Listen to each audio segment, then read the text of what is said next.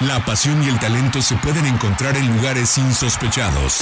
Ascenso MX, Liga Premier, Sub-20, Sub-17, TDP. Es momento de que las categorías inferiores salgan del anonimato. Aquí inicia Semillero MX, Fútbol sin reflectores. Comenzamos. Bienvenidos a una nueva edición del podcast de Semillero MX Radio. Hoy en una edición sumamente especial porque este es el punto de partida para la cobertura completa que tendrá este espacio, que tendrá Semillero MX sobre los Juegos Olímpicos de Tokio 2020. Hace algunas semanas dimos inicio y también dimos final a lo que fue toda la cobertura del Proolímpico que se llevó a cabo en esta ciudad de Guadalajara, donde la selección mexicana se proclamó, se proclamó campeona nuevamente de CONCACAF en este tipo de torneos y sobre todo donde consiguió su boleto para los Juegos Olímpicos, para el torneo varonil que se llevará a cabo en Tokio en este verano, en el mes de julio. Y hoy, eh, hoy por la mañana, este miércoles 21 de abril, se han dado a conocer los grupos del torneo varonil de los Juegos Olímpicos en el fútbol y vaya que le ha tocado un grupo tanto complicado, tanto complejo como interesante a la selección mexicana. México ha salido sorteado en el grupo A, donde estará compartiendo eh, partidos y competencia, nada más y nada menos que con el anfitrión, Japón, con Francia, que es quizá la selección con mejor producción de jugadores jóvenes en la actualidad y también con un equipo africano como lo es Sudáfrica. Y después vienen el grupo B, el grupo C y el grupo D, que créanme que también están bastante interesantes y que creo que esta edición de Tokio 2020 es una de las más llamativas de las últimas ediciones porque abre la posibilidad de tener a las grandes estrellas del fútbol, no solamente en el tema eh, de refuerzo, sino también porque muchas de las elecciones que se estarán concentrando en la, en la capital japonesa vienen con generaciones juveniles bastante interesantes. Y bueno, este es el tema del día de hoy. Ya tenemos los grupos de Tokio 2020 y vamos a platicar de ellos este, a profundidad porque estará buena la, la, la competencia por la medalla dorada en Tokio 2020. Primeramente, Arturo Benavides, Alexey Arce, primeras eh, impresiones de lo que nos ha dejado el sorteo de esta mañana. Era Guillén, con el gusto de, saludarte y a la gente que nos escucha en las, plataformas digitales de, de Semillor MX. Bueno, eh, de entrada, un grupo para nada sencillo para el equipo eh, tricolor. obviamente Francia, quizá como el rival más complicado para el combinado nacional y, y que bueno, que esta constante, por llamarlo de alguna manera, casualidad de, que México le toque enfrentar al equipo anfitrión, ¿no? De los distintos torneos donde, donde compite. Eh, y por otra parte, Sudáfrica quizás siendo el equipo, por llamarlo de alguna manera, del que menos podríamos eh, quizá esperar, lejos de, de, lo que pueda presentar el torneo, porque es quizá del equipo que menos conocemos, ¿no? Podremos soltar más adelante nombres de Francia, de los que puedan estar y de los que no pueden estar también, mismo caso de Japón, pero creo que el, grupo A, el grupo que le toca a México, es uno de los más cerrados eh, y más competitivos de, este, de estos Juegos Olímpicos, ¿no? También está eh, lo que sucede en el grupo C, que también no es, no es, poca cosa por los nombres que pueden aparecer, pero bueno, creo que eh, el grupo A no es para nada sencillo de entrada para México. ¿Y qué tal, Gera? Con el gusto de saludar los amigos de Semillero MX. lo peor que le podía tocar a México, al menos en el papel, le tocó porque ya sabíamos que no te podías enfrentar ni a Argentina, ni a Brasil, ni a España, ni a Alemania. Pero de los otros, pues sí te tocó bailar con la fea, porque te toca, como bien lo mencionan, el anfitrión, y te toca Francia. Lo que Honduras, en cambio, en el grupo B, le toca Corea del Sur y Rumanía, ¿no? Que hubiera sido otro panorama. Pero bueno, será para México una prueba interesante para los dirigidos por Jaime Lozano. México debutará enfrentando a Francia el 22 de julio, 3 de la mañana, tiempo del centro de México. Después, habrá que desvelarnos todos, ¿eh? Hay que, hay que madrugar. Después contra Japón el 25 de julio a las 6 de la mañana y cerrará la fase de grupos ante Sudáfrica en Sapporo a las 6.30 de la mañana, hora del centro de México. Así que hay que, hay que ir preparando las, las desmañanadas y además también el orden de enfrentar a los rivales tampoco es, es, el más, es el más benévolo, pero bueno, hay que jugar contra los tres y ya veremos de qué está hecha el trío olímpico. Sí, mira que es complicado no solo por los rivales, eso que mencionas es importante, el, el orden que se le ha dado a los partidos, porque México tiene que sumar sí o sí contra, en, los primeros dos, en los primeros dos partidos contra Francia y contra Japón para llegar con posibilidades a la última fecha contra Sudáfrica y ahí apostar. Digo, la, la realidad es que no conocemos mucho de la selección sudafricana, no de hoy, de siempre, porque no es una selección asidua a este tipo de competiciones, ni a los Juegos Olímpicos, ni a las Copas del Mundo. Entonces, es el equipo que menos conoces de este grupo, pero pensando que en el papel es el más débil de los tres a los que te vas a enfrentar, tienes que llegar con chances, por lo menos con un par de empates, para después tratar de ganarle a Sudáfrica y también buscar mejorar el gol average, porque ahí vas a estar compitiendo con Japón y contra Francia. Y ahora hablando de los japoneses y de los franceses, claramente el rival más duro en cuanto a plantillas Francia, por los por los jugadores a los que puede tener acceso, por los refuerzos a los cuales puede llamar pero después el tema de Japón, que creo que vive una realidad en cuanto al fútbol de categorías inferiores bastante interesante. Hoy podemos ver eh, jugadores japoneses de menos de 25 años regados en las mejores ligas del planeta. Takefusa Kubo jugando para el Madrid, por ejemplo. Eh, a México ya le pasó enfrentar a Japón en categorías inferiores hace no mucho, en 2019 en el Mundial Sub-17 de Brasil, y fue un rival bastante complicado. Y a eso agrégale que Japón va a ser el equipo anfitrión, y nosotros sabemos que en este tipo de competencias, pues el anfitrión tiene algo más a favor. Sí, de acuerdo. Y, solo para completar, dentro de los nombres que mencionas, Gera, no, no es totalmente oficial, pero eh, de acuerdo a, diversos informes y demás, eh, las cosas apuntan a que Afortunadamente para México, eh, Kylian Mbappé podría no estar en los Juegos Olímpicos, desafortunadamente para el espectáculo, pero, pero si lo vemos por, por los nombres, quizá esa, esa podría ser también una ventaja para el equipo tricolor que abrirá hostilidades contra el equipo más fuerte del grupo. Mira, rápidamente, le suelto algunos nombres que pudieran estar con el combinado francés que dan la edad, ni siquiera que irían como, como refuerzos. Está Dayot Upamecano, central del Arbe Leipzig, que se dice que jugará para el Bayern de Múnich la siguiente temporada. Camavinga, Yosam Aguar del Olympique de Lyon, Gendouzi, que es propiedad del Arsenal, hoy está jugando, me parece, en el Hertha de Berlín.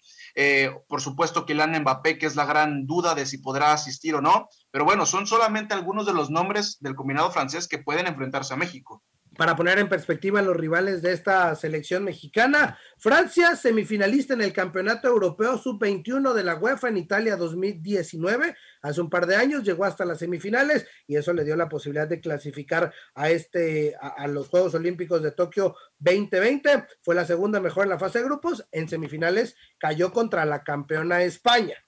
Después, Japón es el anfitrión 10 participaciones anteriores en el torneo, solo en 5 ocasiones pasó en la fase de grupos. Su mejor resultado es un bronce en México 68.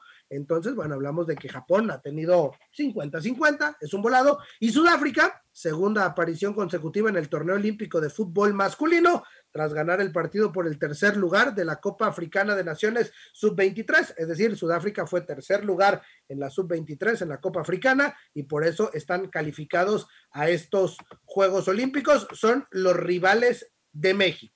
Sí, y a todos ellos los has enfrentado ya en torneos oficiales, ¿no? Eh, tanto en Copas del Mundo como en Juegos Olímpicos, entonces tampoco son estilos de fútbol eh, que no conozca el combinado mexicano, entonces habrá que ver. Eh, nada más, antes de pasar a los siguientes grupos, Arthur, tú que te tocó vivir con toda conciencia aquel Mundial de, de Corea-Japón 2002, seguramente te va a remitir a los horarios de aquella competencia, ¿no?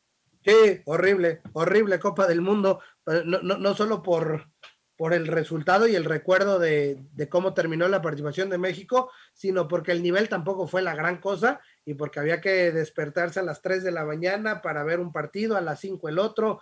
Eh, sí, era muy, era muy complicado y bueno, habrá que adaptarnos en tres meses, cambiar nuestros horarios y para poder disfrutar. Pero bueno, la justa olímpica es eh, esa la que vale la pena y habrá que disfrutarla así, de madrugada, acá en nuestro país. No, y casi 20 años después pesa más la desvelada, eso, eso me queda claro. A ver, pasando al grupo B, Nueva Zelanda, Corea del Sur, Honduras y Rumania. Creo que Honduras se saca el, boleto dorado, ¿no? Sí, sí, se le acomoda la, el grupo y el sorteo, porque bien pudo haberle tocado Francia y Corea, y del otro lado Japón y, Rumanía, ¿no? Pero bueno, le tocan los dos. Rumania, que fue también llegó a, semifinales del campeonato de la Eurocopa Sub-21 de 2019. Honduras, que, bueno, lo recordamos, subcampeón del, del preolímpico de CONCACAF. Corea, campeón asiático sub-23, lo recordamos siempre en, Juegos Olímpicos, bueno, no hay que ir tan lejos, hay que recordar aquel partido tan bravo contra México en Londres 2012, y bueno, lo de, lo, de Rumania, ¿no? Son, son los cuatro equipos, me parece que se le acomoda la posibilidad para que Honduras pues, pueda llegar lejos, así como en Río 2016. Sí, de acuerdo. Eh, creo que hay que decirlo tal cual. Hoy, hoy por hoy Honduras es, es obligado en el grupo B a, clasificar y, por qué no pensar, como bien mencionas Arturo, a, las semifinales, ¿no? Como tal fue el caso de, Río, por, por, la plantilla y por los nombres que también podrían aparecer para el combinado Catracho, entendiendo que ahora lo puedan eh, obtener con mayor facilidad en estos Juegos Olímpicos, como el caso de, de Hernández, ¿no? El jugador del Wolfsburg, eh, por mencionar algunos. Creo que hoy, hoy Honduras podría ser nuevamente o podría, tendría las posibilidades de repetir esa hazaña que logró en Río 2016. Y acá un comentario que, tiene que ver con la selección mexicana y que está relacionado con el grupo B. En caso de que México pueda sortear ese difícil grupo A, pues el duelo directo vendría con, los clasificados del grupo B, ¿no? Podrías enfrentarte a, Corea del Sur, a Honduras o a Rumanía, porque me parece que Nueva Zelanda va a ser el, equipo con menos chances en este, en este grupo. Los dos boletos seguramente estarán entre coreanos, hondureños y Rumania. Y hablando un poco también de los refuerzos estelares que pudiéramos ver en este grupo, sin duda alguna estaría Hyun Son, jugador del, del Tottenham. Grupo C, Egipto, España, Argentina y Australia. ¿Cómo lo ven? Me parece que Argentina y España tienen que pasar. Brutal, brutal, porque además Egipto ya ha confirmado, es uno de los pocos refuerzos ya confirmados, el caso de Mohamed Salah. España en su prelista tiene nombres muy interesantes, caso de Sergio Ramos, Gerald Piqué. Eh, habrá que ver quién termine decantándose esta España, la mejor el, mejor equipo de la Eurocopa, campeón, eh, esta generación interesante. Y bueno, lo de Argentina con nombres como, como Lautaro Martínez, que, da la edad y pudiera ser eh, la pieza importante o el punta de lanza del equipo. Entonces, habrá que ver, este sí me parece que es el grupo más, más bravo de la competición y es el que más se antoja. Sí, quizá eh, en el caso, me parece muy similar en el caso de, España y Argentina, que los nombres que ya mencionaba Arturo, como Sergio Ramos y, Piqué, que son jugadores mayores, pero no sé si realmente los podría, obviamente no puedes prescindir si te da, si te da la, la edad y la opción, no puedes dejar fuera a jugadores de ese, de ese calibre, pero creo que la, generación eh, juvenil por la que atraviesa tanto España como Argentina también tiene nombres muy, pero muy interesantes y que si en dado caso, eh, por alguna circunstancia, no podrían estar o no podrían hacer uso de refuerzos mayores, creo que tendrían con qué eh, presentar un, plantel muy, pero muy interesante y, entendiendo también que Argentina y España son los obligados, ¿no? Lejos de que Salah esté en este, en este torneo, me parece que Argentina y España son favoritos para, clasificar y será un, grupo muy, pero muy competitivo y parejo. Sí, yo pienso lo mismo. Más allá de que sería fantástico ver a Mohamed Salah, no creo que él solo pueda levantar a toda la selección y que haga competir Egipto contra España y Argentina, los claros favoritos de este grupo C. Y para terminar de desmenuzar los grupos, el último, el D, que tiene a Brasil, Alemania, Costa de Marfil y Arabia Saudí. Arturo Alexei, me parece que aquí no hay objeción de quién tiene que pasar. Sí, Brasil, el, campeón olímpico, ¿no? O sea, subcampeón sudamericano, tendría que repetir, al menos en las fases finales. Alemania, subcampeón de Europa, ¿no? O sea, es decir, trae una generación bastante interesante. Por parte de, Brasil, da la edad Vinicius, por parte de, Alemania, da la edad Timo Werner, ¿no? Entonces son, son jugadores importantes que pudieran estar. Y los otros dos, pues, complementos, ¿no? Arabia Saudita, que, que irá por tercera vez en los Juegos Olímpicos, no iba unos desde Atlanta 96, y Costa de Marfil serán sus segundos en la historia, no iba unos desde Pekín 2008. Entonces, en teoría, si en los papeles y, los dioses del fútbol no, juegan en contra, Brasil y Alemania tendrían que avanzar. Sí, a, ver, lejos de, quitarme la playera de, la selección nacional, yo, a mi, yo mi ficha de claro favorito para, para llevarse los Juegos Olímpicos, o no de claro favorito, sino como uno de los favoritos, para mí sería el equipo de Alemania, ¿no? Por los nombres que, que presenta y por el proceso que ya trae, y, y, y, sumándole también eh, las figuras que aparecen, está el caso de Musiala, el jugador de, del Bayern Múnich de 18 años, que podría estar en esta, en esta lista. Eh, de, del caso de, Brasil, bueno, Arturo ya mencionaba a Vinicius, también está el caso de Ibáñez, el, jugador de, la Roma, pero, pero acá creo que entre, entre estos dos, y, yo voy a ponerle mi fichita a Alemania desde ahorita como uno de los favoritos a, llevarse los Juegos Olímpicos. A mí, por supuesto que me encantaría lo de México, pero por plantel, eh, creo que hoy por hoy eh, Alemania y, y, Brasil podrían estar y tendrían que estar en, eso, en, esos, en esa lista de favoritos. Y recordar, eh, Alexei y Arturo, que en este grupo, los dos favoritos, tanto Brasil como Alemania, fueron los últimos finalistas del el fútbol varonil en Juegos Olímpicos. Esto sucedió con Brasil jugando como local en Río de Janeiro en la edición del 2016, empate a un gol y que después en penales con, con una pena máxima que la última la cobró Neymar Jr., Brasil consiguió el último gran título que le faltaba, que era el de el de la medalla dorada en Juegos Olímpicos. Brasil que ha sido eh, dos veces, eh, que ha sido finalista en las últimas dos ediciones, en 2012 jugando contra México y está ya mencionada en Río cuando le gana a Alemania por penales. Sí, va a ser muy interesante sobre todo ese partido, ¿no? De la, de, de, la fase de grupos, pero retomando el tema, no deberían de tener problemas alemanes y brasileños para estar ya después ese cruce con, con argentinos, con españoles. Buenísimo, ¿eh? Buenísimo. Ya, ya, ya, nos estamos eh, antojando y, y, saboreando esos cruces. Pero bueno, ahí están los 16 clasificados, ya tenemos grupos y estamos a tres meses prácticamente del inicio de los Juegos Olímpicos en Tokio 2020 en el año 2021. Caer en la, en la obviedad eh, será importantísima la gestión que tenga que hacer la, la federación para quizá empujar a, ahí por, por los refuerzos que, que pueda obtener el equipo mexicano, ¿no? Que sin duda serán eh, fundamentales por las figuras que ya mencionábamos que podrían participar, ¿no? Vinicius Junior, eh, Salah, que ya es uno de los confirmados, en el caso de Musiala, Tibo Werner, creo que México también tendría que hacer lo propio para intentar eh, juntar todo, todas las figuras que están tanto en Europa y en el fútbol mexicano, por supuesto que entendiendo que no habrá mayor problema en el fútbol eh, nacional.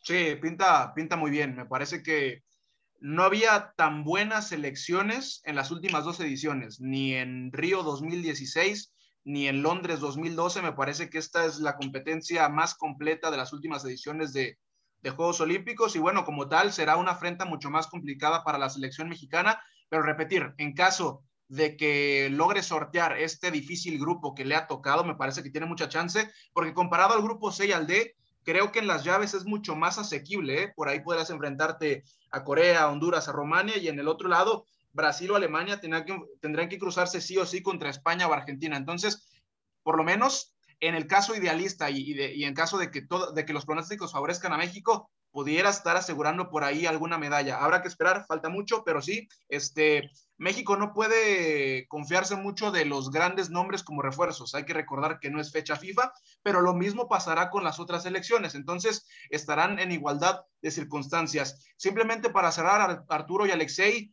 ¿cuál es el grupo de la muerte y para ustedes el gran favorito? Me quedo evidentemente con el grupo CEL de Egipto, España, Argentina y ojo con Australia, ¿eh? porque también los hacemos menos nada más por el nombre. Y el gran favorito tendría que ser la selección brasileña para repetir por tercera Juegos Olímpicos de manera consecutiva en la final. Sí, coincido, el grupo C sin duda es el grupo más parejo, el, grupo más competitivo. Y, y, como dije anteriormente, yo mi fichita de, de favorito se la tendría que poner al equipo de Alemania por el proceso que trae y, y por los nombres que, que, que, van surgiendo, ¿no? Y que además dan la edad, lejos de, de que sean mayores, dan la edad para, para, participar en estos Juegos Olímpicos. Entonces yo mi fichita se la pongo a Alemania. Yo tengo tres claros favoritos, alemanes, brasileños y franceses. Creo que de ahí saldrá la, la medalla dorada y después la plata como el bronce se la van a repartir entre varias selecciones y yo ahí difiero un poquito, creo que el grupo de la muerte es el A, donde está México, Francia, Japón y Sudáfrica. Eh, hace mucho ruido el nombre de Salah eh, con Egipto, pero creo que, que, el grupo de la muerte es el A. pero habrá que ver, pinta muy bien este torneo varonil de fútbol de Tokio 2020. Muchachos, se nos está acabando el tiempo, pero recordad a la gente que a partir de aquí todo lo relacionado a Tokio 2020 lo podrán escuchar en Semillero MX Radio. A nombre de Arturo Benavides, de Alexey Arce, de Che con los controles y de toda la gente que hace posible Semillero MX, yo soy Gerardo Guillén y nos escuchamos en la próxima.